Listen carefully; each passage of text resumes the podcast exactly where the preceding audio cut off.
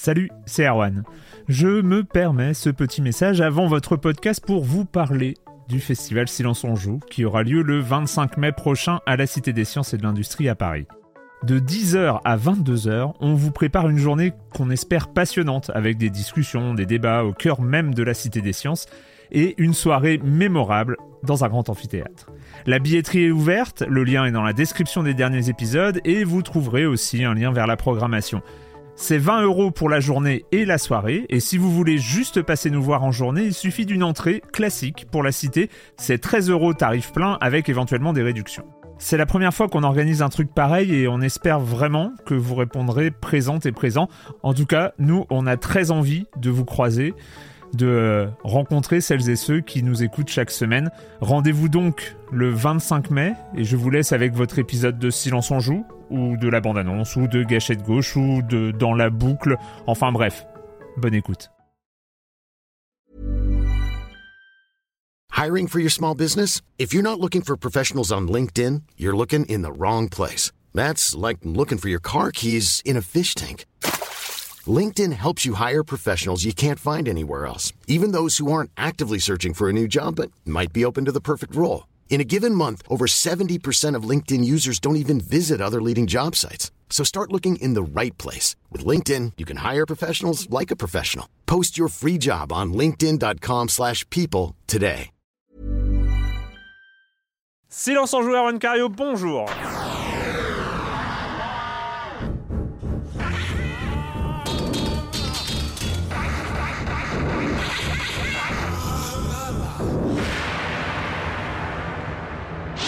Programme chargé, très chargé cette semaine parce qu'on a pris bizarrement un petit peu de retard. Euh, il y a deux semaines, c'était le 11 novembre, on enregistre le mercredi, donc c'était un petit peu un problème. Et la semaine dernière, j'ai été un petit peu bloqué chez moi à Saint-Denis à cause d'événements indépendants de ma volonté. Euh, donc voilà, deux semaines sans silence on joue et on revient avec Fallout 4 Rise of the Tomb Raider. Donc déjà la présence de ces deux jeux dans la même émission ça va, euh, on va essayer de faire rentrer ça un petit peu au chausse-pied. Et puis on terminera quand même avec euh, d'autres jeux un peu moins, euh, un peu moins triple A qui sont done well sur PC et, et smartphone. Et puis Mario Tennis Super Smash Wii U truc, un truc un peu dans le genre. Ultra Smash, mais on s'en fiche. Ouais, voilà, Ultra Smash, mais on s'en fiche. On s'en fiche. Et je vais commencer en accueillant 3 2 mais oui 3 3 ça faisait longtemps, si on s'en joue. Trois de mes chroniqueurs favoris, Patrick Helio du JDLI. Bonjour Patrick. Bonjour Erwan. Euh, Corentin Benoît Gonin, c'est ça oui, c'est ça, du, premier Coup, du premier coup. Euh, alias Kokobé euh, du Journal du Gamer, bonjour Corentin. Salut. Et Joël Métro de 20 minutes, bonjour Joël. Bonjour. Ouais.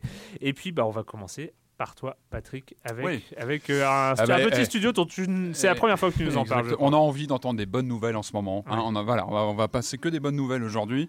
Euh, on a envie de se faire plaisir, donc je me suis dit, bah, je vais vous parler de l'actualité de CinemaWare. Nous sommes en 2015, et oui, il se passe encore des choses du côté de ce, ce développeur, ce studio américain mythique. Il faudra rechercher dans les autres émissions, mais je pense pas que c'est la première fois que tu nous en parles en 2015. C'est vrai Il faut me le dire hein, si j'en fais trop. à un ah moment, n'hésitez pas à intervenir. Là, là, là, là, non, si je saoule tout le monde. Moi, j'ai euh, oublié que tu en avais parlé. Ah bah voilà, j'en ai peut-être pas parlé. Bon, il se passe encore des choses. On ah. rappelle donc ce studio emblématique de l'époque Amiga qui, qui a été le premier à marier cinéma et jeux vidéo. C'était vraiment un pionnier, et donc il est resté dans nos pour ça.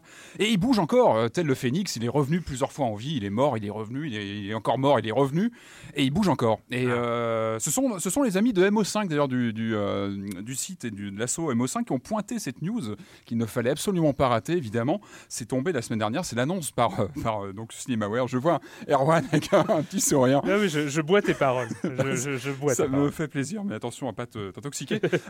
donc, Cinemaware qui lance un nouveau label Cinemaware Rétro. Et oui, on regarde vers l'avenir. on, y va, on y va franchement. Mais non, mais c'est génial parce qu'en fait, ce qu'ils font, c'est qu'ils se, replongent sur leur passé euh, mythique, hein, parce que on connaît leurs jeux, on connaît tous leurs jeux, vous les connaissez tous, hein, ces jeux mythiques. Defender of the Crown. Exactement. En fait, ils nous relancent des, versions ultimate, euh, compile, euh, complètement incontournables de leurs grands jeux. En fait, il y a deux titres qui vont être concernés par cette, cette gamme CinemaWare rétro. Le premier, c'est comme tu disais, Defender of the Crown, qui est leur le titre, c'est leur couronne, hein, sans jeu de mots, chez, chez CinemaWare, qui va ressortir en Extended Collector Cut Euh, donc comprendre donc dans cette version, ça va être une version boîte Syrah. Donc là on revient dans les années 80-90. Rappelez-vous, rappelez-vous ces boîtes Syrah, les grosses boîtes cartonnées euh, qu'on avait notamment aux États-Unis. Bon voilà, on achetait des boîtes magnifiques.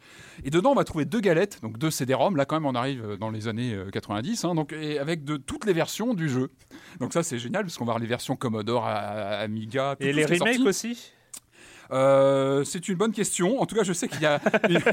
je ne suis pas sûr. Je ne suis pas sûr. Je crois qu'on reste vraiment sur les. C'était d'autres. oui, c'était d'autres entités de CinemaWare qui est remort depuis et qui est revenu. Donc c'est un petit peu compliqué.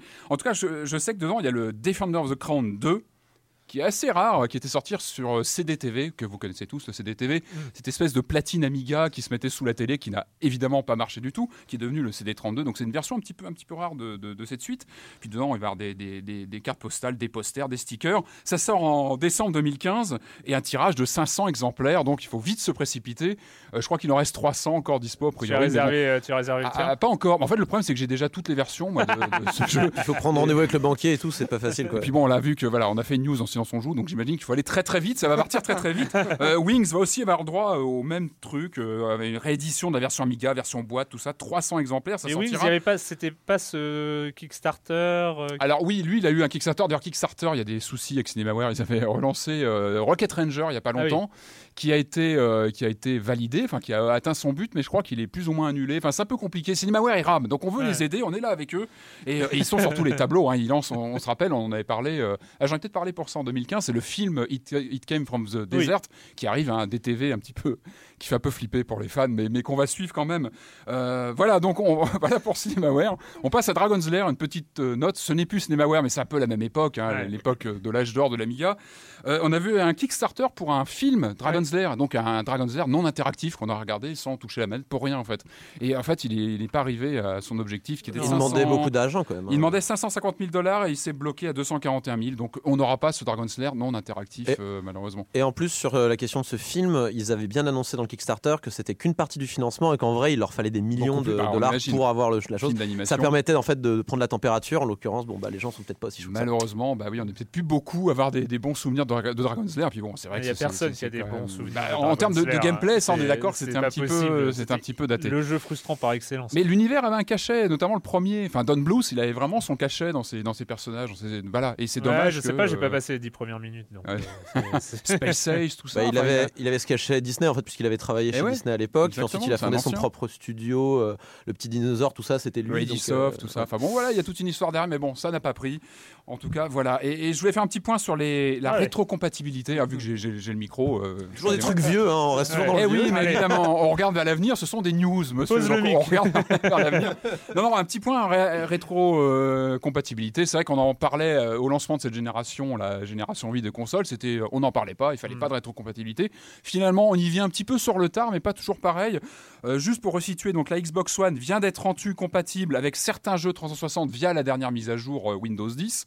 Je crois qu'il y a une centaine de galettes 360 euh, qui peuvent passer maintenant dans la One. On peut retrouver aussi ces contenus téléchargés. Moi, j'ai retrouvé par exemple mes, mes, euh, euh, Monkey Island que j'ai retrouvé automatiquement dans ma librairie que j'ai téléchargé évidemment. C'est plutôt bien foutu d'ailleurs. Ça, c'est plutôt rigolo. Puis bon, bah, Microsoft a déjà annoncé qu'ils allaient continuer à rendre compatibles les anciennes galettes. Donc ça, c'est plutôt un, truc sympa. Côté PS4, alors ça avait été dit, il n'y aura pas de rétrocompatibilité PS3. Je pense que c'est compliqué. Et il faut vendre des remasters surtout. Eh exactement, surtout tout le marché des remasterisations des jeux PS3. On voit que ça c'est aujourd'hui ce qui, ce qui se fait beaucoup. Ça alimente beaucoup la Logitech. Donc ça, non. En revanche, ce qui est intéressant, c'est qu'on visiblement une rétrocompatibilité PS2 semble se dessiner. Ça a été confirmé par la sortie, je crois, d'une compile autour de Battlefront avec des jeux Star Wars qui tournaient sur PS2, qui tournent maintenant donc sur PS4. Donc visiblement, ça semble se confirmer. Et euh, donc ça pourrait être intéressant de retrouver des jeux PS2 qui, a priori d'après ce que j'ai lu sur euh, le site anglais. Euh, euh, non, non, non, qui est euh, associé à Eurogamer, qui, qui, est très euh, technophile, qui parle justement d'un petit ajustement graphique, parce que des jeux PS2 aujourd'hui sur nos écrans plus grands, ce serait pas forcément terrible, mais visiblement il y a un petit, un petit plus, donc ça peut, ça peut le faire. Donc voilà, c'était un petit point rétrocompatibilité. Puis on rajoute quand même que la Wii U est rétrocompatible avec la Wii depuis 2012. Hein, voilà, ça c'était un point. Mais en fait, il y, y, a un enjeu stratégique assez intéressant au niveau de la rétrocompatibilité, que ce soit du côté de Microsoft ou du côté de Sony, parce que par exemple, là je sais que Just Cause 3, quand il va sortir, si vous l'achetez sur Xbox One, One. Il me semble bien que Just Cause 2 est offert aussi.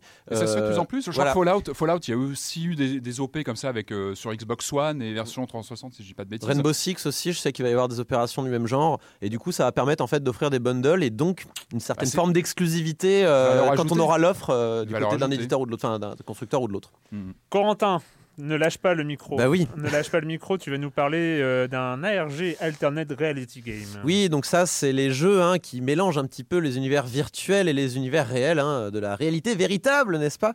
Et donc euh, là, c'est Edmund Macmillan qui s'est amusé avec euh, les fans de Binding of Isaac. Donc il faut savoir, on va reprendre l'histoire depuis le début, puisque The Binding of Isaac est un vieux jeu hein, qui est sorti il y a mm. quelques années déjà et qui a été refait l'année dernière sous le nom de The Binding of Isaac Rebirth, avec un mm. vrai moteur, des graphismes pixelisés comme Macmillan les avait imaginés dès le départ, parce que lui, voilà, c'était du flash, donc c'était tout lisse et tout ça.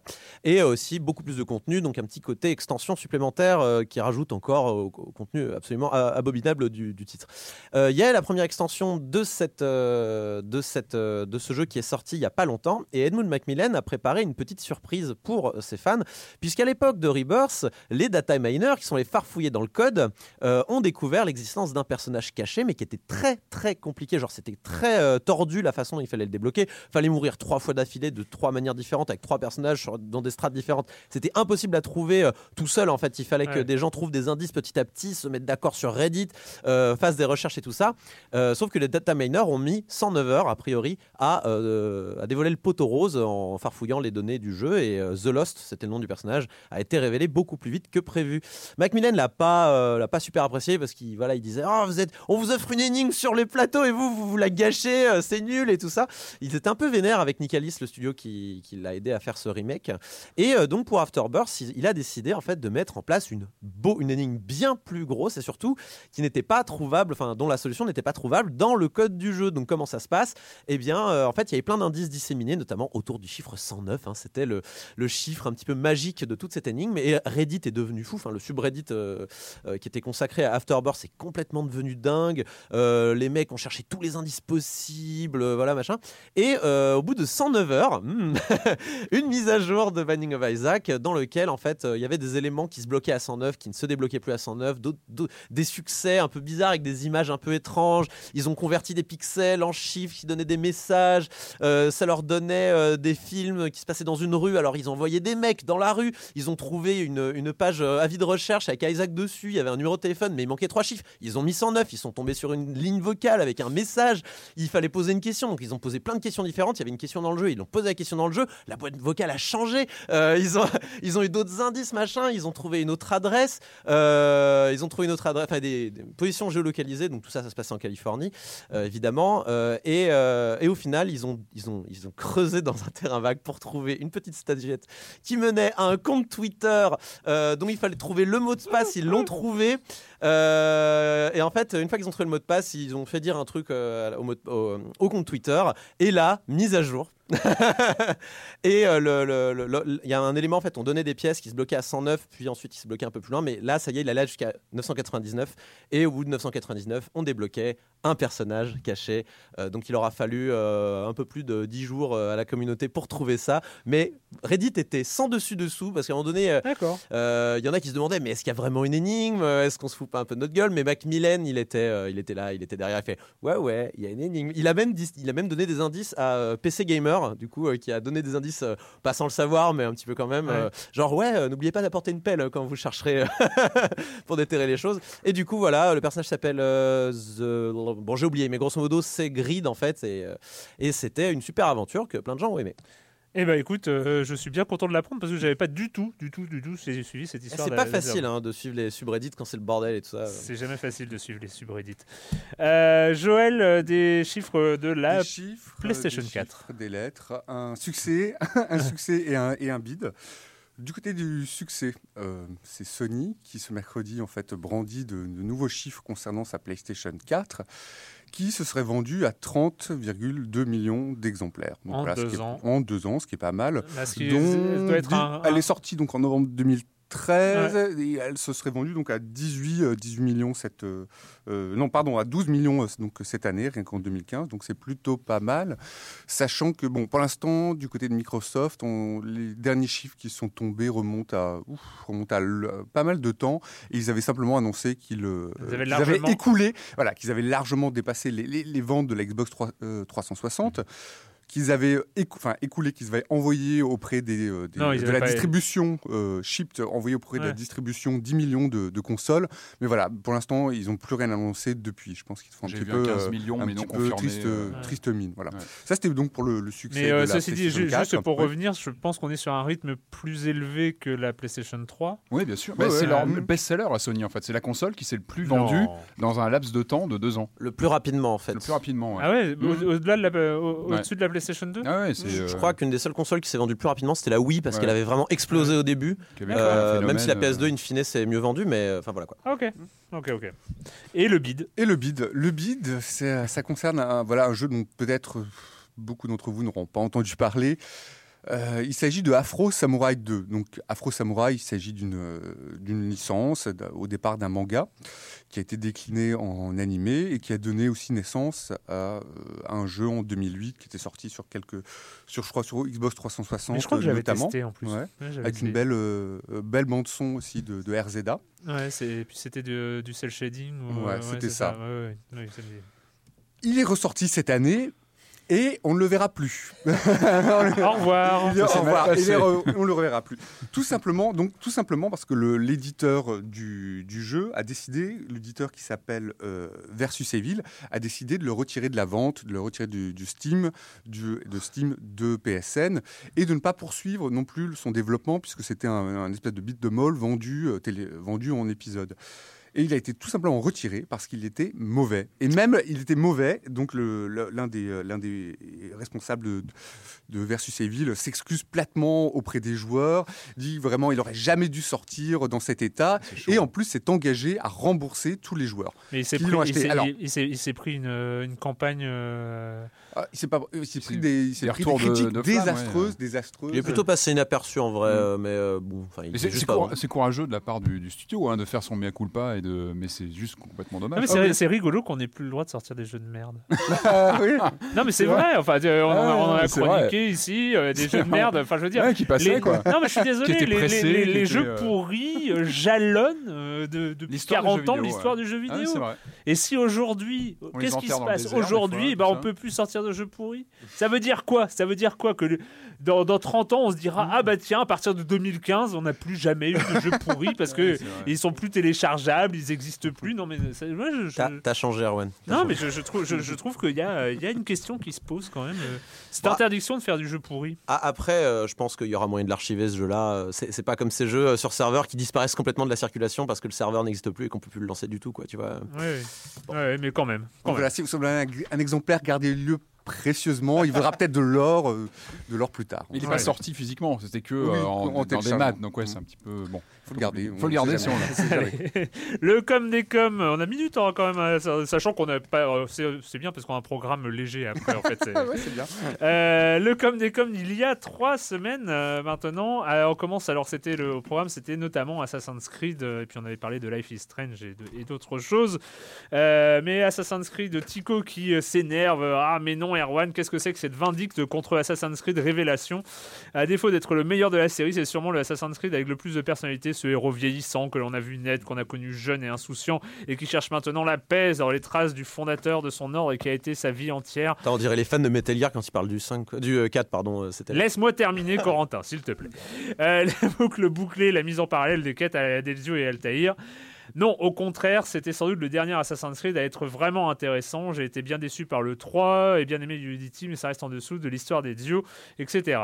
L'esthétique n'est pas en reste. Enfin bref, il n'est pas content que j'ai euh, un peu. Euh, mais, en fait, j'avais pas dit qu'il était mauvais, j'avais dit qu'il était complètement tombé dans les oubliettes de C'est vrai, il est, il est, oublié, mais c'est vrai qu'il est bon. Tout le monde dit qu'il est bon. Euh, la communauté est assez d'accord là-dessus. Mais de fait, le fait, personne ne s'en souvient. Je me rappelais même plus du nom. Quoi. Enfin, Mais ouais, tu sais, le troisième. Enfin bon, bref.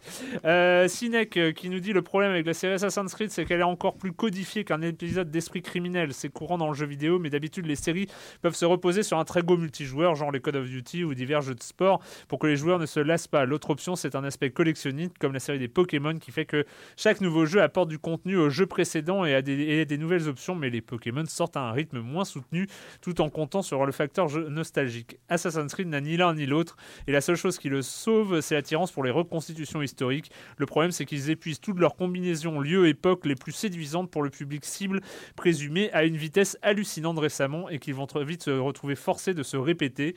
Paris, Londres, les USA à différentes époques, soit de s'attaquer à des époques et des lieux qui ne sont pas très familiers pour les joueurs et qui pourraient donc ne pas autant les attirer. Surtout que Black Flag mis à part, il existe euh, la contrainte des grandes villes qui réduit encore plus ces options disponibles. D'ailleurs, à propos de multijoueur, moi je regrette vraiment, mais je comprends pas pourquoi ils ont enlevé leur mode multijoueur. Alors pas coopération, mais multijoueur où on se livrait des batailles, une espèce de filature qui était vraiment mais original, intéressant. À la Brotherhood ou. Euh, non, mais c'était le hein multijoueur d'Assassin's Creed est vraiment excellent. Oui, euh, je sais plus s'il y était dans Unity, ils avaient laissé que la coop ou il y avait encore ça? Non, non, il n'y avait, plus. Ah oui, non, il y avait que la coop, c'est ça. Alors que, alors c'est vrai que le multi était extraordinaire. C'était vraiment la chasse, la chasse, la chasse en étant chassé, c'était formidable. non, c'était très très bien. Mm. Et enfin, euh, Oyoyo qui nous dit et qui me reprend sur une remarque où j'ai dit on ne pouvait pas ne pas traiter le dernier Assassin's Creed et il dit vous réussissez très bien à snober la sortie annuelle de Call of Duty, rien ne vous empêche de faire de même avec la franchise la plus formatée et édulcorée d'Ubisoft. En tout cas, c'est le traitement que je lui réserve depuis déjà deux ans et encore, je trouve que j'ai été patient et bon public. Oui, mais c'est Assassin's Creed. parle pas des mêmes. Euh, non, mais c'est vrai. Le... De ce, ceci dit, on pourrait, on pourrait, pourquoi pas reparler de Call of Duty. Euh, ah, mais je trouve pas mal. Ouais, ouais, voilà, c'est ça. T'as vraiment changé, Arwen. mais pas du tout. euh, voilà, c'était le com des com dit il y a trois semaines, et puis il est temps euh, parce qu'on a, on a quand même un programme chargé. Je le répète encore une fois, et on va passer à Fallout 4. I have a question. The only question that matters. Would you risk your life for your fellow man, even if that man is a synth? Beneath the Commonwealth, there is a cancer, known as the Institute. A malignant growth that needs to be cut before it infects the surface. They're the real enemy, not the Raiders, not the super mutants, not even those tools over in Diamond City. Don't shoot! I swear, I'm not a sin. For God's sakes, we're family! This is ridiculous. I want the truth, McDonough.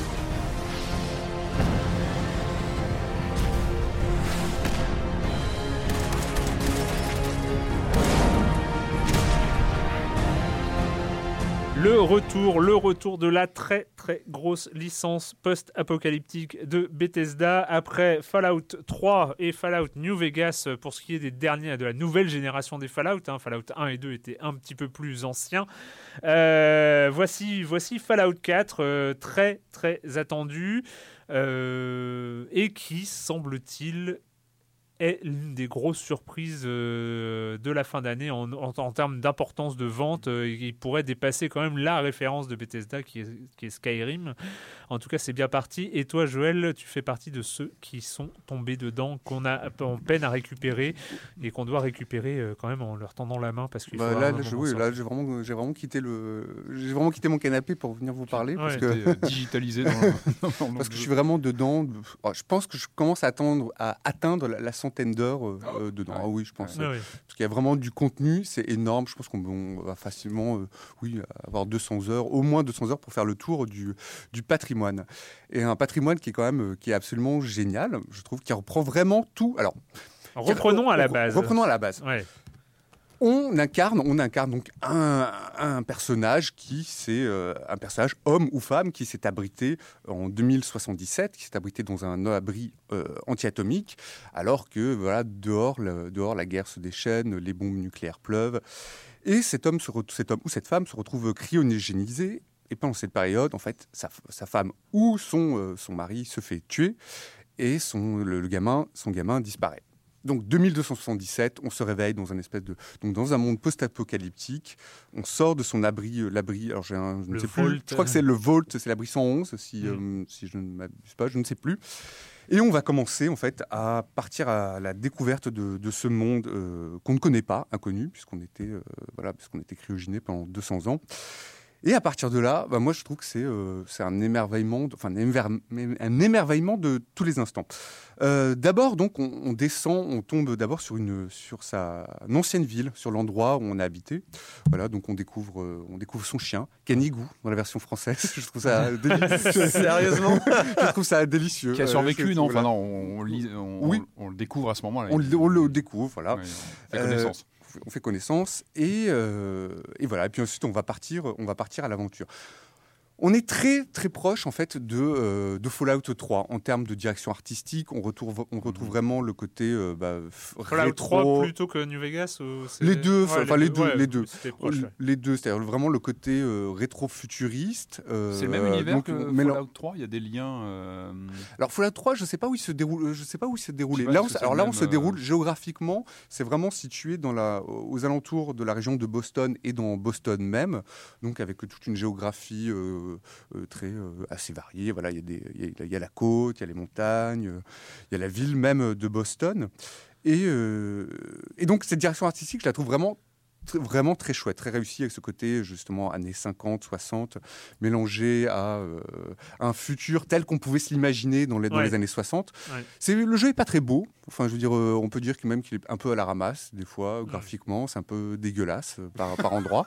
non, mais c'est ah, ce qu'il cherche aussi, hein, un petit peu. C'est oui, ça fait un peu sale, quoi. C'est pas, c'est pas joli. Et et alors, je trouve que le principal, euh, parce qu'il bon, y a tellement de choses à dire, mais je trouve que l'un des plaisirs principaux dont, dont, je retire en fait, de ce jeu, c'est vraiment ce, ce, sentiment de, de solitude et de mener surtout ma, ma propre histoire. Ouais.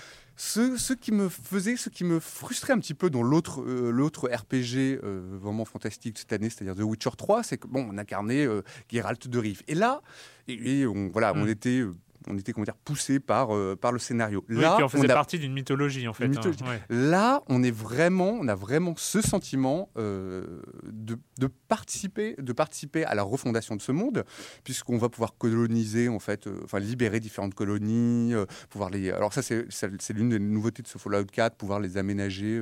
alors à la Sims ou à la Minecraft, c'est, selon, c'est-à-dire vraiment pouvoir refaire les, les maisons, construire des, enfin chercher des ressources etc. Et, euh, et, je ne sais plus ce que. et je ne sais, oui, et donc ce sentiment de, solitude et aussi d'aventure. Il y a pas. Alors, il y a cette quête principale qui consiste à retrouver euh, voilà, son, son, gamin, mais non, finalement, finalement, on la perd. On la perd en route euh, parce qu'il y en a de, tellement de quêtes. bah, finalement, qu'on va se laisser porter par, tout simplement par ses, par ses humeurs, par l'envie d'aller. et du coup, ça devient, ça, devient, ça devient aussi un jeu d'exploration.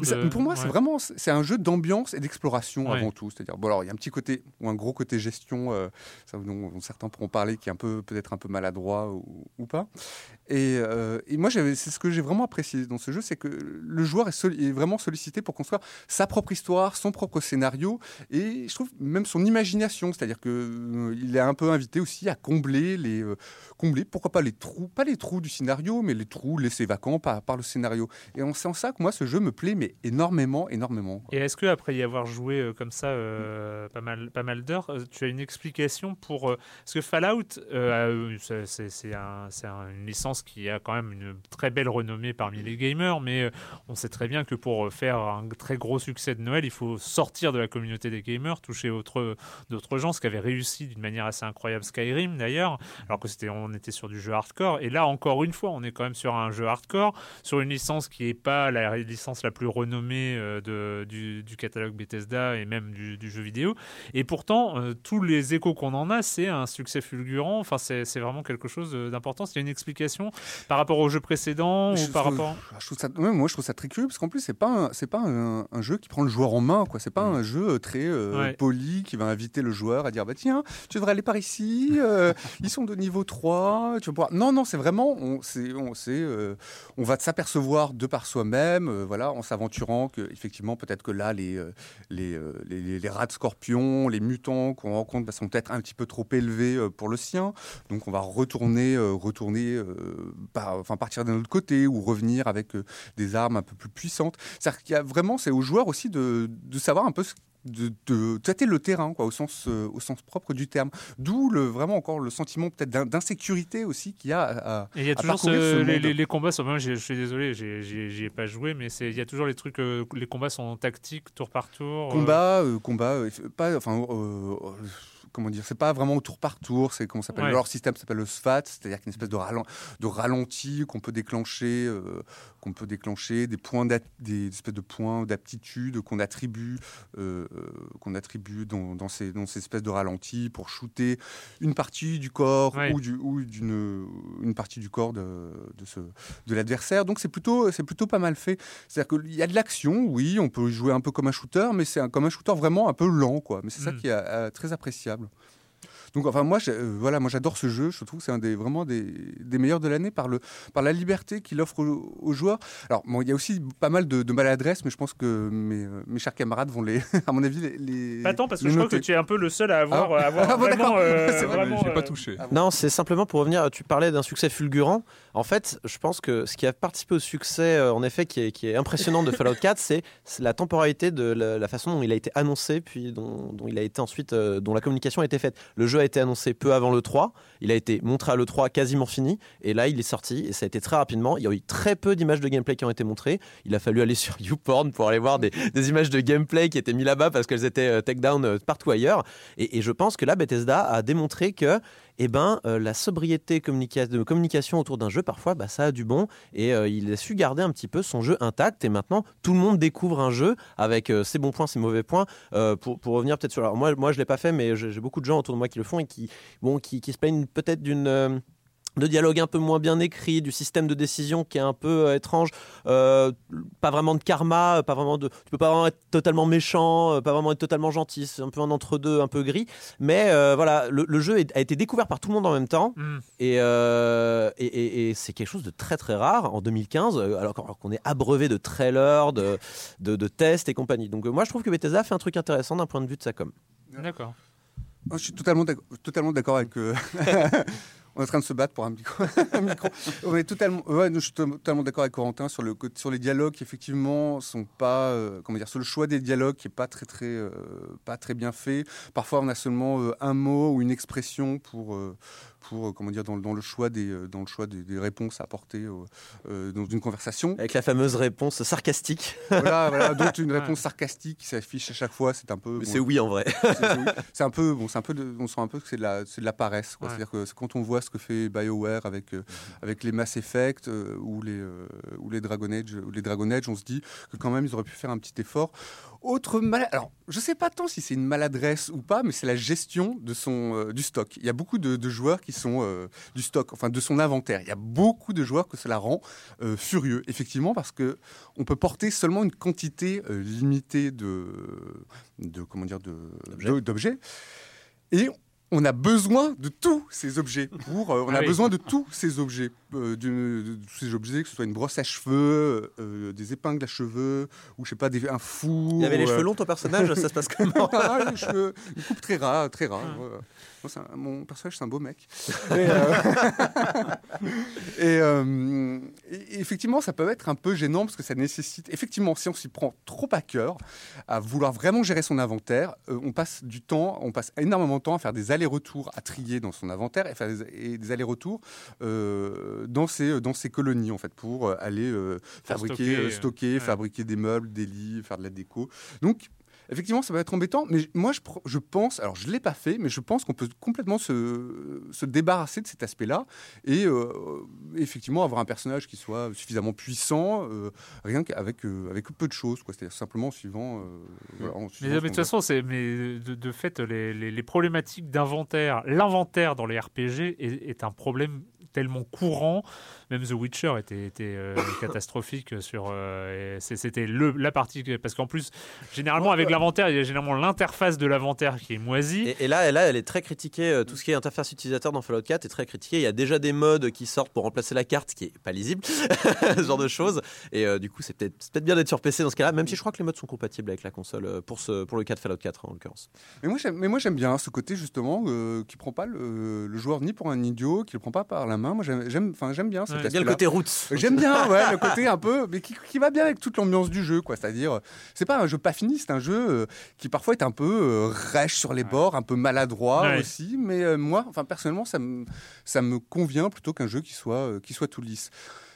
Autre critique, je pense peut-être euh, qu'il manque un petit peu d'humour par rapport au précédent euh, Fallout 3 où on avait vraiment des personnages un peu plus euh, ou en couleur, un peu dingues. Là, les situations, les situations, les personnages sont un peu plus, peut-être un peu plus lisses. Je trouve qu'ils auraient pu être un peu plus, un peu plus méchants encore. Ouais, ouais c'est, mais c'est, une, une, critique récurrente. Reste que, reste que, j'ai l'impression que ce Fallout est un vrai Fallout. Enfin, c'est, ça propose bah, l'exploration, l'univers. et puis le, le côté RPG génial il y a vraiment un arbre des compétences, enfin une espèce d'arbre, enfin, d'arbre euh, des compétences à, choisir. À chaque fois, là, on se pose vraiment la question. C'est ça que j'adore, quoi. C'est vraiment, on se pose la question, mais qu'est-ce que je vais monter euh, Est-ce que tu as choisi un personnage intelligent? Est-ce que tu as mis beaucoup en intelligence? Euh, Très peu en intelligence, en fait.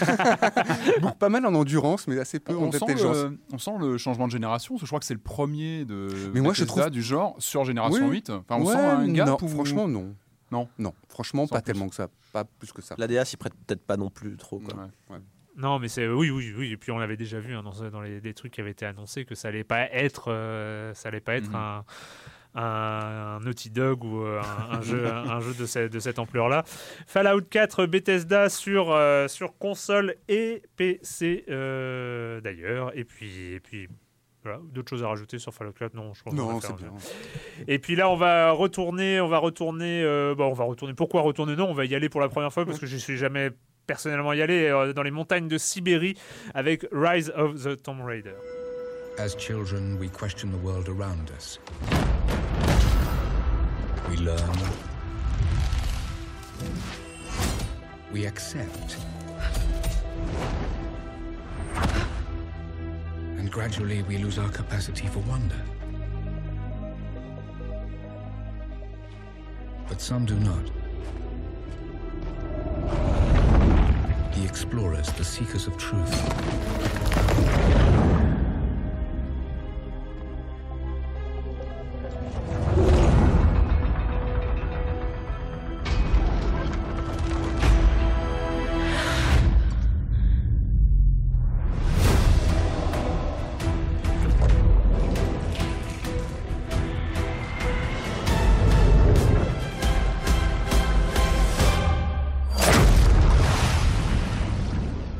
Rise of the Tomb Raider, le deuxième épisode. Euh, enfin, le, dans la licence Tomb Raider, je sais pas, voilà, c'est, peut-être le 11e ou 12e, je ne sais plus.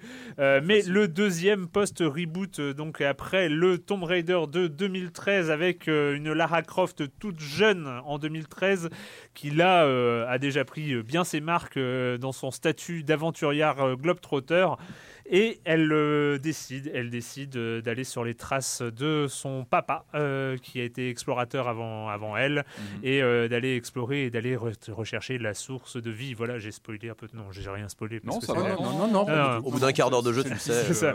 Et d'aller rechercher la source de vie en plein au cœur des montagnes de Sibérie. Un décor un peu frisquet, un peu avec de la neige et du vent et un peu pas forcément euh, euh, ressemblant à l'épisode précédent, même si le jeu lui-même est un petit peu ressemblant pour le coup. Mais ça, on va en parler. Donc, euh, Rise of the Tomb Raider, qu'est-ce que tu en as pensé, Patrick? Bah, Moi, je l'attendais beaucoup, ce jeu, parce que, comme tu disais, c'est la suite du, Tomb Raider de 2013, qui pour moi est un. Enfin, que j'avais beaucoup aimé, on en avait parlé ici. Hein. ça avait été un vrai choc, ce jeu. parce que tu, l'as évoqué, donc Tomb Raider, c'est toute une histoire. Hein. ça fait bientôt 20 ans que la série existe. Elle a eu des hauts. Hein. on se rappelle de Tomb Raider 2. On se rappelle de, de, vraies fulgurances dans les années Tomb 90. Raider 2. Tomb Raider 2 qui était vraiment très bon. Et puis après, ça a commencé à. fulgurances, ça me paraît être un peu. Non, non, non, non, le, premier était, était, emblématique. C'était une vraie, une vraie baffe. Hein. Il y a beaucoup de développeurs qui ont pris une baffe quand ce jeu est sorti à l'époque. Le deuxième, elle est encore plus loin. Je trouve qu'il a porté beaucoup de choses. Et puis, ça a commencé à s'étioler. Puis il y a eu des vraies catastrophes. Il y a eu le Angel of Darkness. Angel of Darkness Et, puis il y a eu après, il y a eu un, de, plateau un peu, un peu, un peu flat, un peu quand, quand Crystal Dynamics a commencé à reprendre, c'est-à-dire en 2006-2007 avec Legend, avec pas trop dégueu, mais pas trop ouf. Mais voilà, il y avait un côté un petit peu flat. Le Underworld, Underworld était pas mal. il était pas mal, mais c'était pas mal. C'était une convalescence. En fait.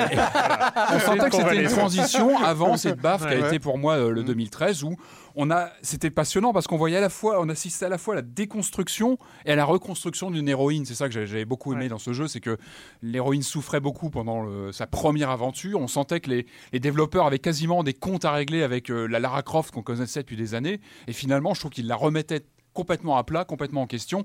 Et ils avaient vraiment des partis pris. Et puis surtout, il y avait un côté haletant à l'aventure qui nous embarquait complètement. Moi, je me rappelle, enfin, je l'ai refait plusieurs fois. Je l'ai fait sur PS3, j'avais refait euh, lorsqu'il est ressorti en, PS4.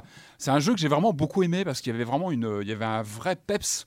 Il y avait, il y avait des défauts, mais on était embarqué dans l'aventure qui avait une, dynamique moi, folle, moi, à l'époque, c'est vrai que même s'il y avait des défauts que peut-être d'ailleurs j'ai plus vu dans cet épisode-là, et eh ben le premier épisode, j'avais été complètement. Euh, enfin voilà, je sais que j'étais rentré complètement il, dedans. Il était d'une, il avait une puissance ce jeu, le, le, Tomb Raider. Donc évidemment, Rise of the Tomb Raider, qui est en plus une exclue euh, Microsoft en fin d'année, c'est un point important pour, pour la console. Euh, jeu très très attendu. donc moi, comme tu dis, on est sur un gameplay très proche du Tomb Raider de 2013, c'est-à-dire qu'on sent que les, développeurs, donc c'est toujours Crystal Dynamics, a pas trop voulu changer la méthode parce que visiblement elle a plu, donc il euh, il faut pas trop euh, chambouler. Euh, moi, j'ai je suis assez partagé en fait. Moi j'aime beaucoup le jeu, je j'ai quasiment fini, je suis à quelques heures. Il est assez long, enfin il y a, y a peut-être quoi faire, il est assez long. je trouve qu'il est. quand on a une Bonne vingtaine d'heures, ouais une quinzaine, je dirais. Euh, quand on a aimé le premier, enfin le Tomb Raider de 2013, on va forcément apprécier de retrouver le gameplay, on retrouve euh, les séquences de tir, etc. Après, il confirme des, un vrai changement de paradigme pour moi de, la licence Tomb Raider. Il le confirme parce qu'on avait déjà ressenti ça dans le 2013. Là, c'est confirmé par Rise of the Tomb Raider, c'est que la difficulté n'est plus dans l'aspect euh, plateforme, euh, navigation, les niveaux, découverte de, de passages. enfin, moi, je me rappelle de tomber des milliards de fois de passerelles, mm. à essayer de trouver comment. Et c'était aussi ça l'ADN de Tomb Raider. C'est plus ça aujourd'hui. Aujourd'hui, on est beaucoup plus guidé dans les niveaux. Et finalement, la difficulté, le challenge, il se trouve plus au niveau des combats, des, des, des, scènes de baston, des scènes de fusillade. Je trouve que c'est un jeu beaucoup plus punchy. Et c'est vrai que là, on se rapproche plus de la formule Uncharted qu'on connaît, qui elle aussi va plus dans un sens comme ça, avec des niveaux qu'on traverse, on est plus guidé finalement, on a moins de galères à trouver son chemin, etc je, bon, je suis mort évidemment euh, sur des plateformes dans le Rise of, the Tomb Raider, mais pas de façon euh, maladive comme on pouvait le connaître sur les premiers Tomb Raider, où c'était vraiment des fois du die and retry, mais ça faisait partie de l'expérience. Donc là, il y a un vrai changement du curseur qui est vraiment sur un côté action, et à l'inverse, plus on avance dans le jeu, et on commence à avoir des scènes de baston et de fusillade de plus en plus difficiles. Hein, on en parlait tout à l'heure euh, avec Erwan avant, le, avant l'émission. C'est vrai que vers la fin du jeu, on commence à avoir des ennemis de plus en plus costauds, où là, on, est, on se retrouve des fois dans des arènes fermées, où là, bon, bah, il faut, on est vraiment sur de la baston il faut savoir se défendre, etc. Il s'est standardisé, en fait. Il ressemble un peu à la, production actuelle euh, qui est très axée shooter. En fait, ça, ça se vendrait peut-être pas aussi bien si c'était pure plateforme. Il confirme ce, voilà, ce changement de, ouais, pour moi, du curseur de la série, en tout cas. C'est dommage, moi, je trouve. Après, je trouve qu'il y, a toujours des moments moi, que, où j'ai retrouvé, au contraire, l'ADN de, des Tomb Raider, de l'essence Tomb Raider, c'est ces moments de tourisme archéologique, j'appelle ça comme ça, où vraiment, où moi je suis arrivé, il y a des vraies fulgurances graphiques dans le jeu. Enfin, je trouve qu'il y a des fois, on arrive dans des tombeaux j'ai retrouvé la mais sensation. Ça, c'est les tombeaux. Les tombeaux. Bah oui, mais les tombeaux, les tombeaux qui sont euh, des, hommages à, l'ancien Tomb Raider. qui sont magnifiques, vraiment. Et, comme à euh, l'époque de Tomb Raider 2 ou même du 3, je crois, ou plutôt du 2, où je m'arrêtais d'avancer, où je regardais, juste, je regardais autour de moi. Et là, j'ai retrouvé ces passages où on se dit, mais c'est magnifique, l'architecture est super belle. En plus, maintenant, on a des vrais effets de lumière, etc. Super beau. De caméra aussi. De caméra. Enfin, vraiment, ouais, il y a des vrais moments de pause où on se dit, mais vraiment, on traverse des, des endroits magnifiques. Et rien que pour ça, c'est vrai qu'on retrouve ce, ce côté, voilà, euh, ah, presque tourisme, euh, avec un vrai dépaysement et, et tout ça. Après, c'est vrai qu'on avait, encore une fois, pour moi, le, Tomb Raider de 2013 est à la fois un modèle et le pire ennemi de cette suite parce que c'est un modèle, c'est-à-dire qu'il a repris ce qui marchait bien, ce côté euh, punchy avec euh, vraiment ses affrontements et puis une action qui est non-stop quasiment. C'est vrai que pendant tout le jeu, là, dans Rise, c'est aussi ce qu'il porte, c'est qu'on est dans une action non-stop, on avance tout le temps, il se passe toujours des choses. C'est vrai qu'on s'ennuie pas vraiment, c'est impossible de s'ennuyer. On est vraiment, on, traverse plusieurs euh, décors différents, il y a des modularités dans les décors, on fait des, intérieurs, des extérieurs, voilà, on s'ennuie pas. Euh, après, c'est vrai que même par rapport à au personnage en lui-même, je trouve que elle est fade. Elle, est dit, voilà, on est fade. Alors que dans, alors que dans le, le, reboot au départ, on s'attachait à elle parce eh ben, que c'était c'était l'émergence d'une l'émergence d'une femme quoi. C'était une ado qui devenait une femme. C'était euh, une, une, une étudiante qui devenait une guerrière. Et là, et là, et ben là, elle euh, subit plus ces événements quand, et là, on elle est juste là. Même physiquement, elle a changé. C'est vrai. en plus, vrai. ils n'ont pas gardé tout à fait les mêmes traits. C'est très bizarre. Je suis d'accord. Il y a des petits changements. Et voilà, c'est vrai qu'on est beaucoup moins, même par rapport au scénario. C'est vrai que le premier, il nous tenait en, haleine. Ah, Là, on va en parler. Hein. Le scénario, il s'étiole un peu. On a un petit peu les clichés de tel personnage qui va nous trahir, machin. Je donne pas de spoil, mais bon, tout ça, on, l'a déjà vu dans des précédents Tomb Raider. Le et premier, c'était pas ouf non plus, hein, en vrai, l'histoire. Ah non, mais c'est pour ça. Ah finalement, on se rapproche peut-être là du côté old school, qui était, voilà, qui était peut-être pas forcément le meilleur côté de Tomb Raider quelque part. Mais en tout cas, voilà, on a un scénario qui est beaucoup moins prenant que celui de 2013, qui était, voilà, euh, qui était premières un peu fou, quoi. Tes premières impressions, Corentin, c'était euh, parce que toi tu as joué un tout petit peu, mais ouais, euh, j'ai fait que les premières heures, euh, voilà, donc j'ai eu les j'ai eu les twists scénaristiques incroyables du début du jeu, mais ouais, ouais, vraiment l'impression de rejouer à la, première, enfin au premier épisode du reboot, et c'est vrai qu'avec les bons points, les mauvais mmh. points, et je suis tout à fait d'accord pour le côté tourisme archéologique, mais c'est ponctuel, quoi. Et c'est mmh. vrai que sinon le reste du temps, bah finalement, c'est assez linéaire, en tout cas sur les premières heures. On se perd pas trop, voilà. On avance, quoi. Enfin, euh, et, c'est vrai que tu, l'as pointé et tu as tout à fait raison sur le côté plateforme. Euh, finalement, le chemin est assez tracé. Il euh, n'y a plus la dextérité des sauts, tout ça à avoir. Bah, il faut appuyer sur le bon bouton au bon moment, appuyer sur le piolet au moment. Alors par contre, chapeau pour le tout début du jeu, genre les premières minutes, avec une espèce de passage où on vous donne aucune indication, on bouge juste le stick et il y a des espèces, on vous, on vous, on vous donne un petit peu les QTE, puis c'est à vous de vous débrouiller. en fait, c'est une manière très intelligente de nous, de nous dire, bah tu vois ce bouton là, jusqu'au bout du jeu, ça sera le piolet. Et tu vois ce bouton-là, jusqu'au bout du jeu, ça sera le saut. Et du coup, c'est euh, un piolet très important pendant tout le jeu. On passe notre temps avec le piolet, il sert à plein de choses. Bah hein. on va pas donner de détails, mais il sert à plein de choses. Et même pendant les cinématiques, euh, on nous, on nous il y a des QTE pendant les mhm. cinématiques et on nous indique pas nécessairement. Enfin, j'ai eu l'impression qu'il y a des moments où il t'indiquait pas qu'il fallait appuyer sur le piolet, mais comme tu vois que ça se ralentit et que genre elle va tomber, elle va tomber, et là tu fais ah oui oui piolet piolet et t'appuies sur le piolet et tu, tu voilà t'as fait l'action sans compter les Et du coup c'est plutôt intelligent je trouve. Après après sur cette question de la difficulté des plateformes, est-ce qu'en 2015 on sera encore prêt à jouer un Tomb Raider old school où on galérait pendant des heures pour attraper telle plateforme? Je suis pas sûr. Peut-être qu'il y avait aussi une nécessité de, remettre tout ça à plat et de, de, vraiment aller sur quelque chose de plus fluide parce que finalement on avance beaucoup plus euh, rapidement dans le jeu. Joël hein. Non, oui, j'ai joué, je me suis interrompu euh, au milieu de mon exploration de, du Commonwealth pour, euh, pour aller voir euh, Lara. Bah, je partage un peu le même, le même avis que Corentin et, Patrick. C'est pas, c'est très beau. Enfin, moi, je, moi, je, je trouve ça super beau. Moi, je, les débuts, les paysages glacés, moi, me font Enfin voilà, me, Moi j'ai joué avec vraiment les yeux, euh, me mettre les larmes aux yeux. Même en Syrie, il y a un passage en Syrie rapide. Ouais, euh, très, joli, avec des temple qu'on découvre, mm. avec des vrais mouvements de caméra qui sont, qui sont très bien gérés d'ailleurs. Alors je devais peut-être être un peu trop marqué par Fallout 4 parce que au début j'ai un peu passé mon temps à faire de la chasse au lapin. Euh... non, mais c'est vrai. il faut pas se cristalliser dessus sinon. Non, mais c'est ce qui euh, Après t'as les écureuils aussi. Oui, non mais j'ai juste honnêtement j'ai passé beaucoup de temps à faire ça. Je sais pas, ça me détendait. Et moi j'ai passé par exemple, ça me détendait. Je me suis mis dans les arbres et j'attendais que les lapins passent, les les écureuils aussi les cerfs, euh, voilà, les, loups occasionnellement. et puis, en fait, ça me plaisait bien, c'est-à-dire que ça, rien que ça, ça me plaisait bien. J'avais même le besoin côté, de partir euh, à la chasse au trésor. Le côté crafting qui est exacerbé dans le jeu, c'est qu'on passe son temps à récupérer des choses tout le temps, on ouvre des trucs tout le temps, on récupère des choses. Finalement, moi j'ai plutôt pris. Mais, il, est très simple. il, est même automatique. On est ultra guidé. Pareil, quand on arrive dans les menus, on nous dit bah ça tu peux l'améliorer, ça tu peux. Tout ça est pris par la main. Et c'est vrai qu'il y avait aussi, il y avait aussi. Mais c'est très bien, c'est très propre. Moi, l'interface est chouette. J'avais un peu l'espoir que le côté survie qui avait été un petit peu suggéré dans le dans le précédent serait plus développé, le côté plus euh, de voilà de, de, de, ouais le côté survie et gestion plus de son personnage serait davantage euh, euh, développé, même le côté infiltration qui finalement reste très binaire, très très simple. tout ça, c'est des choses qui auraient peut-être pu être davantage questionnées par rapport mm. à, la version de 2013. Et bon, ça restait finalement assez, assez proche. Non, non, non, non, je, voilà, je suis d'accord. Mais moi, c'est, moi, c'est assez marrant. En fait, j'avais je crois que je l'aimais d'avance ce jeu Rise of the Tomb Raider mais j'avais tellement envie enfin je, l'attendais c'était pour moi c'était mon jeu de Noël c'était euh, une espèce de cadeau je ah, m'attendais tellement non mais je, m'attendais tellement pas à, accrocher comme j'avais accroché au, reboot de 2013 ça a été vraiment une vraie bonne surprise pour moi. Et, euh, là je, je me je m'étais dit en fait mais même historiquement les numéros 2 euh, sont très très souvent des, très bons jeux. Enfin, il y a, on va pas citer. Le plus loin, C'est les numéros 3 généralement qui posent un problème parce qu'il y a de la répétition et tout ça. Et là, bah, j'ai l'impression qu'on est passé directement au numéro 3. Il, manque, il manque le numéro 2 parce que, bah, parce que c'est, il n'y a pas d'ambition euh, au-delà de, de, de, coller à peu près à la génération de consoles. Bon, il y a des très belles. Il y a des très beaux décors, euh, il y a le visage de Lara qui est très bien euh, animé, euh, il y, a, des expressions de visage que j'ai rarement vues dans, le jeu vidéo, dans, des gros plans, ce qui est d'ailleurs étonnant parce qu'il y a les, le visage de Lara et le visage des autres. Hein, enfin, dans, le jeu, c'est sidérant. Hein, autant, autant le visage de Lara est, très bien designé, animé, autant le visage des, autres, c'est pas, pas terrible. moi, j'ai été tout de suite un peu, un peu frustré de l'unité de lieu qui était euh, le, gros truc de, de, Tomb Raider 2013. Et qui était justifié. Euh, et qui était justifié euh, dans, dans, Tomb Raider 2013. Et là, quand on part en Syrie à un moment, je me suis dit, ouh, eh on a retrouvé Lara Croft, l'aventurière, qui, comme dans le premier épisode, de Lara Croft, elle, allait dans. À la James Bond. À la James Bond. À la James Bond, Indiana Jones. c'était, vraiment ça la, la, référence.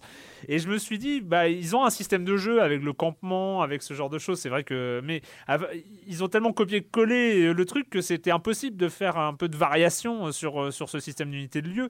Et moi, j'étais très déçu parce que, je, certes, c'est bien la Sibérie et mhm. euh, bon, ils ont trouvé un, côté.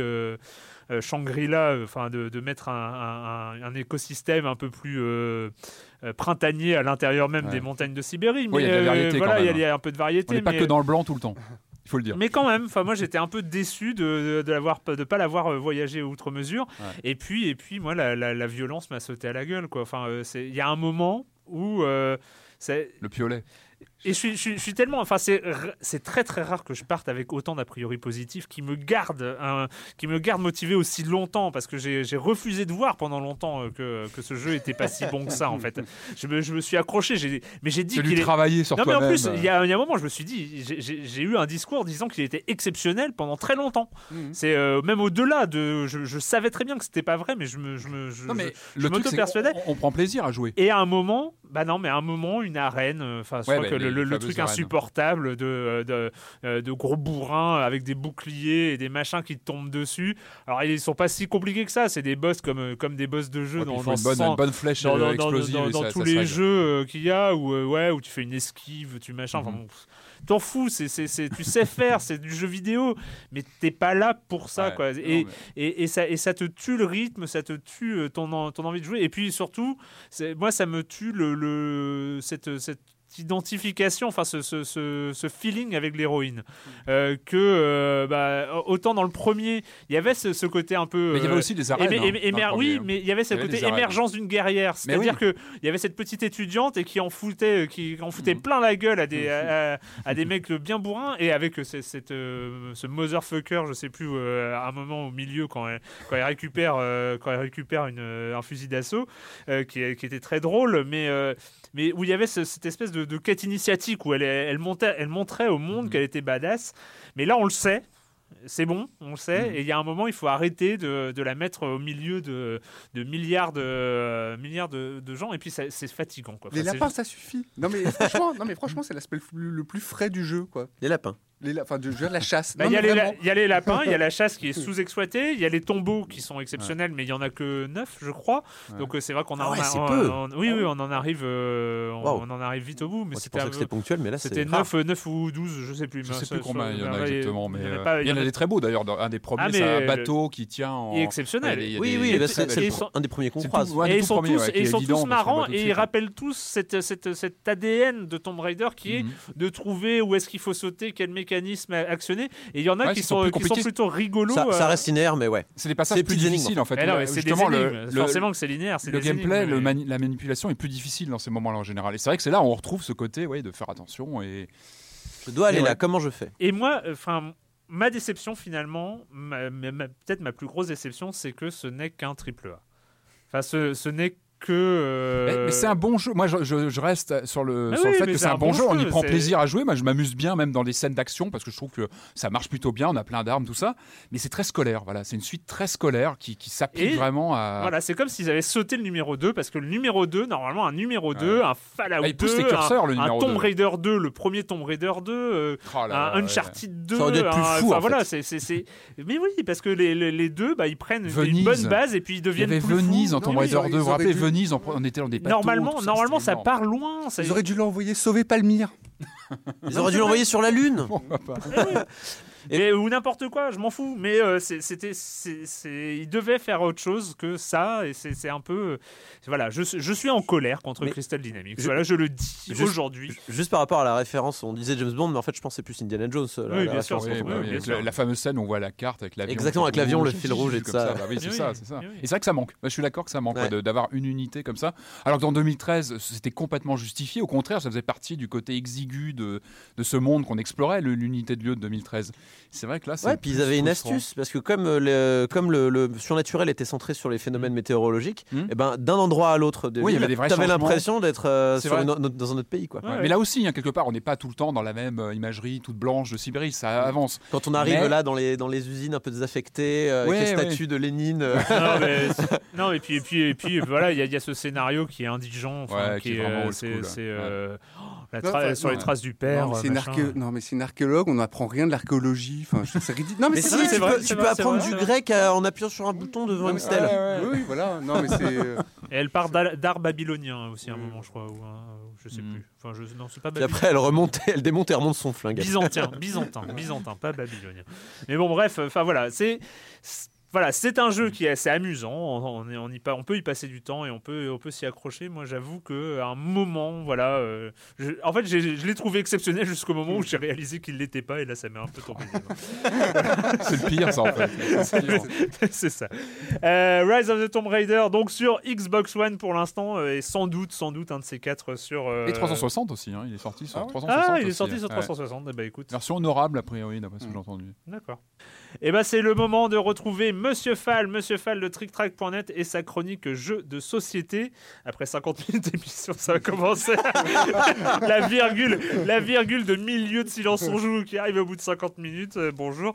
Allez, euh, bonjour Monsieur Fall. Bonjour mon cher Erwan. Vous connaissez Timeline Eh bien cette semaine, je vous propose Timeline Challenge. C'est comme Timeline, mais n'en absolument pas pareil de différent, de totalement autre chose. C'est Timeline, mais avec des challenges. C'est un jeu signé Frédéric Henry et Cyril Demingue. C'est pour 2 à 10 joueurs à partir de 10 ans pour des parties de 30 minutes. L'histoire est assez intéressante puisque Cyril Demingue, qui est par ailleurs éditeur de jeux plutôt spécialisés cube en bois, ressources, tordage de neurones et intelligence pure, Cyril Demingue donc est tombé sous le charme de Timeline. Il est allé voir l'auteur original de Timeline pour lui dire Je pense qu'on peut faire un truc un peu amusant, euh, différent, un vrai jeu de plateau dans une grosse boîte avec ton Timeline. Et ils ont travaillé d'arrache-pied et ils ont produit Timeline Challenge. Oui, c'est une grosse boîte. Il y a un plateau au centre de la table. Il va y avoir une piste de déplacement qui vont déclencher des, des défis, des challenges. Chaque joueur va jouer en solo ou en équipe et vous allez vous affronter sur différents types euh, de nouvelles approches euh, des cartes de timeline. Vous avez des, par exemple des paris, vous allez avoir des justes dates, vous allez avoir des confrontations, enfin bref, des tas de choses qui vont faire que l'amusement, le rire et la culture sont présentes encore plus que dans le, euh, le jeu de base timeline qui lui était dans une petite boîte. Les parties sont assez intéressantes dans la mesure où vous avez des cartes qui sont fournies avec le jeu, 110 nouvelles cartes, mais c'est une chose extraordinaire, vous allez pouvoir intégrer dans ce Timeline Challenge toutes les boîtes de timeline déjà sorties jusque-là. En gros, c'est le premier jeu qui sort, après toutes les extensions déjà proposées dans le commerce, puisque les timelines sont sur le marché depuis 2, 3, 4 ans. C'est une vraie réussite. Les gens étaient plus ou moins sceptiques au départ, puisque les gens qui aimaient timeline disaient Moi j'aime bien timeline parce que j'ai petit. Les gens qui n'aimaient pas timeline disaient bah, Timeline Challenge, ça ne m'intéresse pas parce que j'aime pas timeline. Le démarrage, l'implantation a été un peu on va dire, euh, discrète en boutique. Et là, c'est en train d'augmenter, de faire un carton. Et je prédis un carton monstrueux à Noël. Parce que quand on a joué à Timeline Challenge, en équipe. Surtout, c'est assez drôle. Ça fera un jeu télévisé absolument hors du commun. Timeline Challenge. Ça coûte à peu près 40 euh, à 35 euros dans les boutiques. Hein. C'est un peu cher. Il y a du matériel. Vous avez des cartes à molettes euh, pour marquer des trucs. Enfin bref, il y a du matériel. En voulez-vous en voilà. Je rappelle que c'est un jeu signé Frédéric Henry et Cyril Demingue. C'est pour 2 à 10 joueurs. Vous pouvez jouer en équipe à partir de 10 ans pour des parties de 30 minutes. C'est édité par Asmodée. Et moi, mon cher Aaron, je vous dis wow, à la semaine prochaine. À la semaine prochaine, Monsieur Fall de TrickTrack.net et tricktrack.tv. Allez, au bout de 50 minutes, je fais une petite aparté. Allez, je fais une petite aparté parce que j'allais l'oublier. Autrement, voilà, j'y pense maintenant et je voulais la faire en fin d'émission, mais je sens que j'aurais oublié de le faire en fin d'émission. Je fais une petite aparté parce que euh, ceux sur les forums, euh, il y en a certains qui suivent, d'autres, euh, voilà. C'est qu'on s'approche, on s'approche quand même petit à petit de la 300e émission, de la 300, de la 300e émission de Silence on joue. Et euh, alors, si on avait enregistré la semaine dernière, c'était selon mes calculs, mais bon, ils sont pas encore, ça n'a pas été validé par un huissier, donc euh, je, ne veux pas m'avancer. Mais bon, c'était mes calculs la semaine dernière. Et bah, si on avait enregistré la semaine dernière et tous les, toutes les émissions de, de, décembre, et ben cette 300e tombait le 16 décembre. Bon, là, on, Est, on est foutu. On est foutu, il n'y a pas eu d'émission la semaine dernière, donc, et puis c'est les vacances après le 16 décembre, donc la 300e de Silence on joue aura probablement lieu mi-janvier. Euh, d'une manière ça reste flou pour l'instant mi-janvier. Mais ouais mais ça reste flou mais non mais ouais mais mi-janvier un mercredi mi-janvier tu vois bon j'ai pas mon calendrier devant moi mais il doit pas y en avoir 12 euh, non, sûrement pas. Mais euh, donc voilà. Alors, bah en fait, on en sait, je sais pas. Je pense qu'il va falloir faire un enregistrement public, évidemment, parce que vous êtes tous partants. Enregistré. ouais. enregistré. Enregistré, mais oui je compte aussi sur nos auditeurs ah, pour oui, avec, leur carnet de notes euh, et, et, leur enregistreur pour qu'on puisse, au cas où, enfin bon, bref. Euh, et, donc, et donc, voilà, juste un petit mot, euh, donc on vous, on vous en reparlera d'ici d'ici décembre pour que vous puissiez réserver la date dans votre agenda. Mais j'ai quand même, vu que j'ai pas du tout commencé à bosser sur le sujet, si un auditeur connaît, a accès à un lieu qui pourrait accueillir Silence on joue, où il y a peut-être du matos d'enregistrement, ce serait pas mal euh, peut-être euh, voilà un espace où accueillir un peu de public. Euh, voilà, si vous avez des idées, des pistes, n'hésitez pas à venir en parler sur les forums de Silence on joue. Je suis preneur de toutes les idées. Mais voilà, c'était aussi pour vous préparer psychologiquement. Il y aura une 300e début 2016. Ah non, pas douter. Voilà, c'est fini. Pas de minute culturelle comme je, comme je l'ai dit, mais, mais ça va revenir. 2016, 2016, il faut, il faut, faut être prêt. Hein. Et on va, on va finir avec, euh, avec un petit jeu indé sur, euh, sur PC et euh, mobile qui s'appelle Downwell.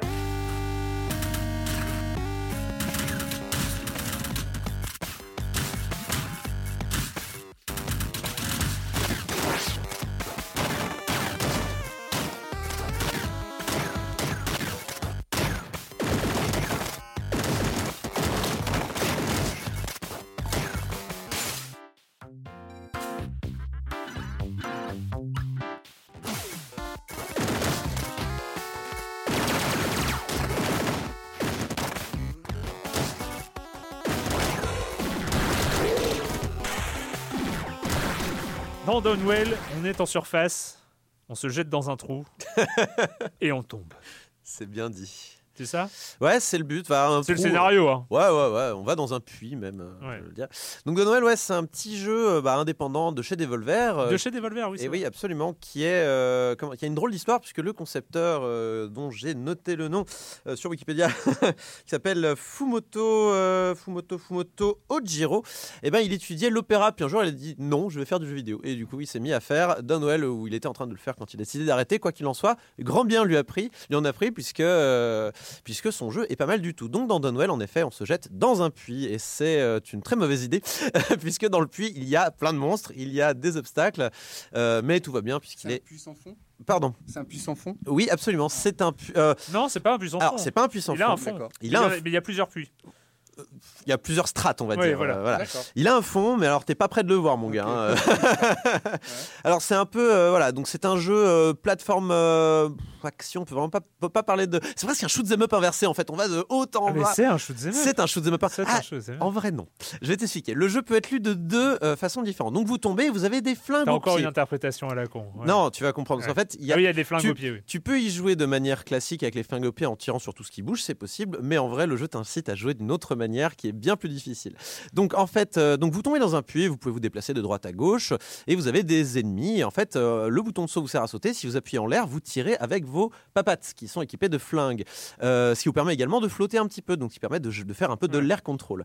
Et donc le but du jeu, c'est de descendre le plus loin possible, sachant que les niveaux sont générés aléatoirement et qu'on vous octroie des upgrades aléatoires à chaque fois que vous passez un niveau. Vous avez aussi des magasins, des petites cavernes avec de l'argent dedans et tout ça. Et euh, voilà, donc tout à fait roguelike hein, dans l'esprit. Euh, si vous mourrez, eh ben c'est fini, vous recommencez depuis le début. Il n'y a pas de sauvegarde. Euh, et, c'est un jeu particulièrement exigeant, un jeu en 2D pixel art en trois couleurs, je crois, si on compte bien. Donc vous avez du blanc pour le personnage et les décors, du noir pour tout ce qui n'est pas quelque chose dans le jeu, et du rouge pour tout le reste, les monstres et tout ça. Et donc en fait, vous avez deux types de monstres, les monstres rouges et les monstres blanc-rouge. Donc euh, les monstres blanc-rouge, vous leur sautez dessus, vous leur tirez dessus, mais ils sont résistants en balles, mais vous pouvez quand même leur sauter dessus. Et les monstres rouges, non, il faut leur tirer dessus, c'est très important. Et donc vous devez aller tout en bas, le plus bas possible. Et c'est très, très, très exigeant et ça fait assez, assez vite mal à la tête. Mais sinon, c'est très mignon. Les animations sont très bonnes. Euh, c'est très fluide. très rapide, ouais. Très, très rapide. Ouais, c'est des parties de quoi 10 minutes. Hein. Et encore 10 minutes, c'est que vous jouez très, très bien. Hein. Euh, C'était pas mon cas. Moi, moi c'est sur quelle plateforme? C'est sur PC et mobile. iOS, je crois. ouais. Alors j'ai pas pu essayer. C'est très, c'est très, enfin, même moi j'ai joué sur PC, mais on sent le jeu quasiment conçu pour euh, l'écran d'un smartphone en fait. Vous le recommanderiez plutôt sur mobile non. ou sur PC Alors je, je sais pas. En fait j'ai pas joué sur mobile. Je, sais, pas. Ça, alors en fait graphiquement, parce que c'est un jeu de chute euh, qui m'a rappelé euh, dans l'effet inverse, c'était euh, Doodle Jump à l'époque. Ouais, c'est un Doodle Jump inversé. C'est un Doodle Jump inversé où on tombe, machin, mais ça, ça, rappelle l'écran d'un smartphone, enfin le machin, sauf que c'est vraiment exigeant au niveau des contrôles et donc je suis beaucoup plus à l'aise avec les flèches, avec les flèches de mon clavier qu'avec un, un, truc tactile ou pire, une détection de mouvement qui doit être catastrophique. Moi, je joue au pad personnellement je trouve que c'est le plus simple. Mais après, euh, chacun joue comme il veut. L'important, c'est vraiment d'avoir des inputs précis parce que c'est un jeu qui demande une précision assez dingo. Même si les hitbox sont assez permissives, voire un peu étranges par moment, mais dans l'ensemble, les, euh, les, euh, le côté approximatif des Xbox qui peut arriver de temps à autre, hein, il n'y a rien de grave. C'est plus souvent en votre faveur qu'en votre défaveur, donc rien de frustrant. Et en fait, le jeu est très. Les hitbox, pour nos auditeurs ah, qui ne sont pas. C'est grosso modo la zone d'impact, c'est ce qu'on appelle. voilà, c'est le, parce que dans, dans, dans les shoots them tu as le vaisseau qui est dessiné, mais il y a une hitbox qui euh, ne prend pas en, qui prend pas en compte tout le vaisseau, c'est que le cœur du vaisseau qui compte d'habitude. Notamment dans les shoot'em up japonais où la... hitbox est toute petite, donc on peut se faufiler dans des patterns extrêmement complexes, patterns, des motifs de balles. Hein. Merci Corentin, tu peux continuer. Et donc, euh, donc ce jeu, a priori, euh, on dirait vraiment un jeu de plateforme, et, ou même de shoot'em up, comme tu le dis, un petit peu inversé puisqu'on tombe, voilà. Mais il y a un système de combo redoutable dans le jeu qui consiste en fait à ne jamais toucher le sol, parce qu'évidemment il y a des, euh, il y a des, euh, des, plateformes. Ouais. il y a des corniches, on s'arrête. Il y a même des cavernes dans lesquelles on peut s'arrêter. Euh, on peut se poser deux secondes, regarder un peu en bas, voir l'ennemi. Hop, on lui tire dessus. C'est bon, c'est dégagé. On plonge. Sauf que le jeu vous incite à ne pas faire comme ça. Le jeu, il vous incite à rebondir sur un ennemi, tuer l'autre, rebondir encore, ne pas toucher le sol. Ah, il y a une torche, on rebondit sur la torche et on continue. Et on touche jamais le sol. Il y a une caverne. Ah, caverne, c'est bon, ça compte pas. On a le droit de s'arrêter dans les cavernes. Ça ne casse pas le combo. voilà. Parce qu'il faut savoir en fait que donc on a des pistolets, mais on a des balles aussi dans le pistolet qui s'épuisent et vous ne rechargez que si vous touchez le sol ou si vous tombez sur un ennemi si vous rebondissez dessus. Donc en fait, il faudra trouver les moyens de recharger sans toucher le sol, ce qui n'est pas forcément facile. Et comme ça vous permet de faire de l'air control et des dégâts, il y a un mélange entre le système de déplacement et le système d'attaque qui se mélange mais très très bien et qui va donner à votre jeu un aspect euh, particulièrement fin et raffiné dans la façon dont vous allez le jouer. Et quelqu'un qui regarde euh, un bon joueur de, Noël, tu vas faire mais comment il fait? Et Tu le vois rebondir, c'est beau, c'est presque de l'art et tout. Il va, il va mettre un petit coup de, de, de flingue là pour arriver pile poil pour retomber sur l'ennemi, et puis il va continuer. Oh, il y a un ennemi rouge, il lui tire dessus. C'est pas grave, il y a une torche, il recharge, et hop, il s'arrête à une caverne on reprend. Euh, et, c'est que des trucs comme ça. Et le jeu a un système en fait de récompense pour ceux qui font des combos qui est très bien pensé, puisqu'on vous, ça vous permet de reprendre des points de vie. On peut en récupérer d'autres manières, notamment chez les marchands, euh, dans les cavernes en fait, euh, qui, vous proposent des armes. On, vous pouvez changer d'arme en fait, mais en changeant d'arme, vous récupérez un autre bonus. Donc ça peut être un point de vie. Donc si vous êtes, si vous avez une arme qui vous plaît mais que vous avez plus de points de vie, eh ben mon coco, va falloir faire un choix. Est-ce que tu gardes ton arme qui te plaît ou est-ce que tu veux récupérer un point de vie Il va falloir faire un choix. Donc c'est très bien pensé pour forcer le joueur à varier son style de jeu. Et euh, et, en fait, tout, tu te rends compte, plus tu joues, que toutes les euh, règles du jeu, tout le game design a été pensé pour forcer le joueur à bien jouer. Et in fine, eh ben, euh, au bout d'un moment, on arrête d'être prudent et on commence à prendre des risques, à prendre des risques qui payent souvent, parce que justement, le jeu est d'une précision. Si, si tu perds, c'est de ta faute hein, dans Dunwell. Et, euh, et, euh, et, on commence à avoir un code de jeu qui rentre dans le cerveau. C'est rouge, je tire. C'est blanc, je rebondis. là, il y a une torche. Là, je prends machin. Et c'est là où je, c'est là où je suis pas rentré dedans. C'est, moi, j'étais pas en état. C'est un jeu de flow. Enfin, voilà, c'est un jeu où, où on doit, où, en fait les doigts doivent devancer les yeux, en fait, la, pensée, le cerveau. Enfin, on est vraiment, on est vraiment là-dedans. Il faut rentrer dans la zone, comme disait Exactement, exactement. Et, moi, j'avoue que je, je, n'étais pas rentré, donc j'ai eu beaucoup de mal. Mais ceci dit, j'ai été assez séduit parce que j'aime bien ces, ces, jeux un peu qui sont à la limite du entre le shoot 'em up et le jeu de rythme. Enfin, euh, comme Bomb Jack. Voilà. Bomb Jack, il est un peu comme ça aussi, on saute. Enfin bon, c'est un vieux jeu. C'est possible. Ouais, non, non. Bah de toute façon, euh, même tu parlais, je, t'avais entendu parler de 1001, 1000, 1000 enfin 1000. Ah ouais. Ah, ça c'est. Voilà, au bout d'un moment, tu ne, réfléchis, tu ne réfléchis, ah tu... ne réfléchis plus en. Tu n'es plus derrière une manette, euh, derrière ton écran. Tu es le jeu. Tu deviens le jeu. c'est philosophique en fait. C'est très intéressant. Symbiose. C'est ça devient de la méditation un petit peu. Hein. Ouais, non, mais d'une transcendance vidéoludique. Absolument. et, euh, et, surtout, d'un Noël, le méga avantage. Euh, alors, je sais que euh, quand on parle des jeux, on reste dans le côté œuvre, mais c'est qui coûte que 3 euros. Et c'est rien. Et franchement, allez-y, 3 euros, c'est très, très, très bien. Un très, très bon jeu pour ce prix-là. On avait prévu. plaisir. On avait prévu au programme de parler de Mario Tennis, mais vu qu'il n'est pas bon et qu'on n'a pas le temps. En une phrase, c'est le même système que sur 3DS qui était bon mais il n'y a aucun nouveau contenu. Vous avez juste trois modes de jeu qui se courent après et un mode online. C'est pas un mauvais jeu, vous allez vous marrer en multi, mais ne l'achetez pas au prix plein. Il n'y a, rien de nouveau et, euh, rejouez la version GameCube qui est toujours aussi sympa. Voilà. Bah, en fait, il n'y avait pas besoin. on a, on a parlé de Mario Tennis. Merci Corentin, merci. Et euh, bah, c'est fini pour cette semaine avec, euh, avec le jeu vidéo. On a, on a essayé de rattraper un peu notre retard parce qu'il fallait qu'on fasse euh, Fallout 4 et Tomb Raider assez vite parce qu'on commençait un peu à être à la bourre. donc voilà, c'est fini cette semaine pour le jeu vidéo. On essaiera de ne pas prendre de retard dans les semaines à venir, évidemment. les promesses n'engagent que ceux qui y croient. Mais, mais moi, j'y crois. D'abord, voilà, je crois à ma propre promesse. voilà, il faut y croire. Euh, et la question rituelle à laquelle vous n'allez pas échapper, et quand vous ne jouez pas, vous faites quoi Patrick? Alors moi, moi j'ai vu euh, cette semaine un film de Sam Mendes. Alors non, je l'ai pas encore vu, euh, Spectre. Je l'ai un petit peu snobé parce qu'il y a trop de monde qui va le voir. J'attends un petit peu.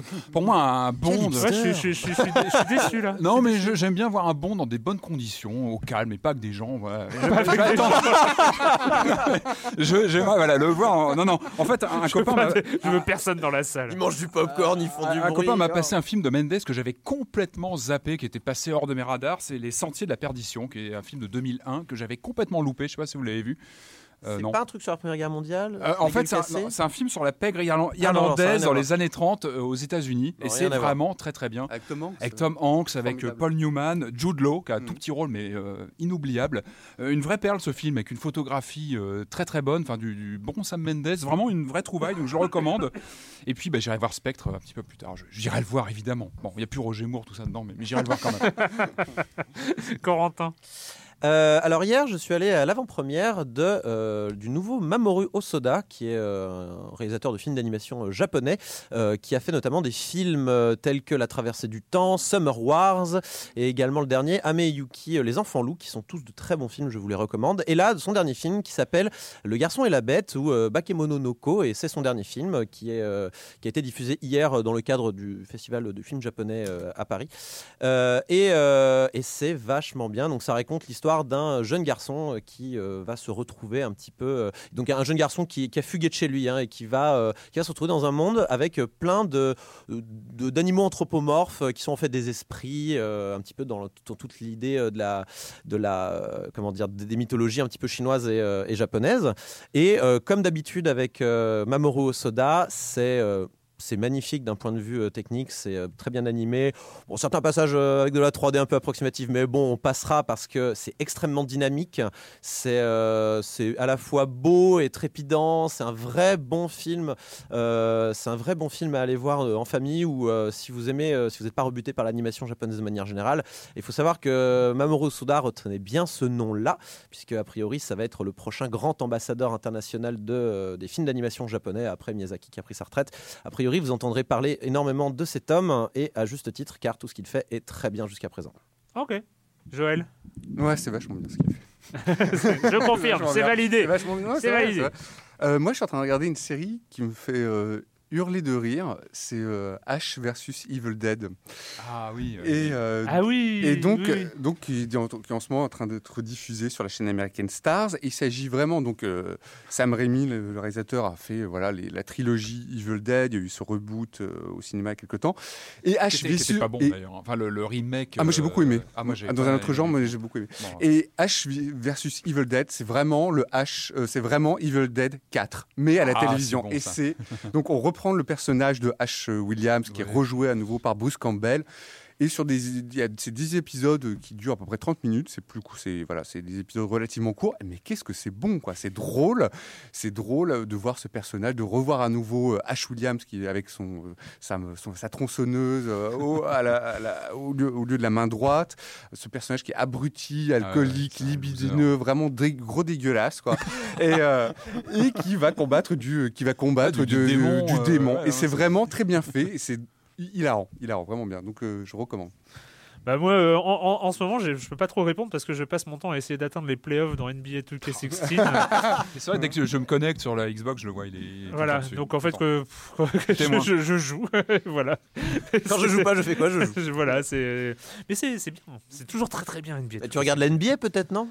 Euh, ouais, je suis un petit peu la NBA. Mais non, tu euh. peaufines ta chronique que tu as faite il y a deux semaines. C'est très bien. Tu l'as. Et d'ailleurs, je conseille, je conseille. Il y a une euh, nouvelle chronique hebdo de la part de, Damien Doll de Libération qui s'appelle, avec un formidable titre de chronique qui s'appelle Dunk is not dead, sur une chronique hebdo, ce qui fait un espèce de bilan hebdo de tout ce qui s'est passé en NBA.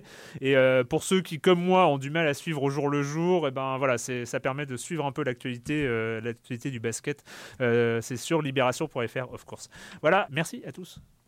On se retrouve ici même, ici, très bientôt pour parler de jeux vidéo. Ah, et à la technique, c'était Mathilde Malais. J'ai failli oublier. Ouh là là là, je me serais fait gronder. Allez, ciao.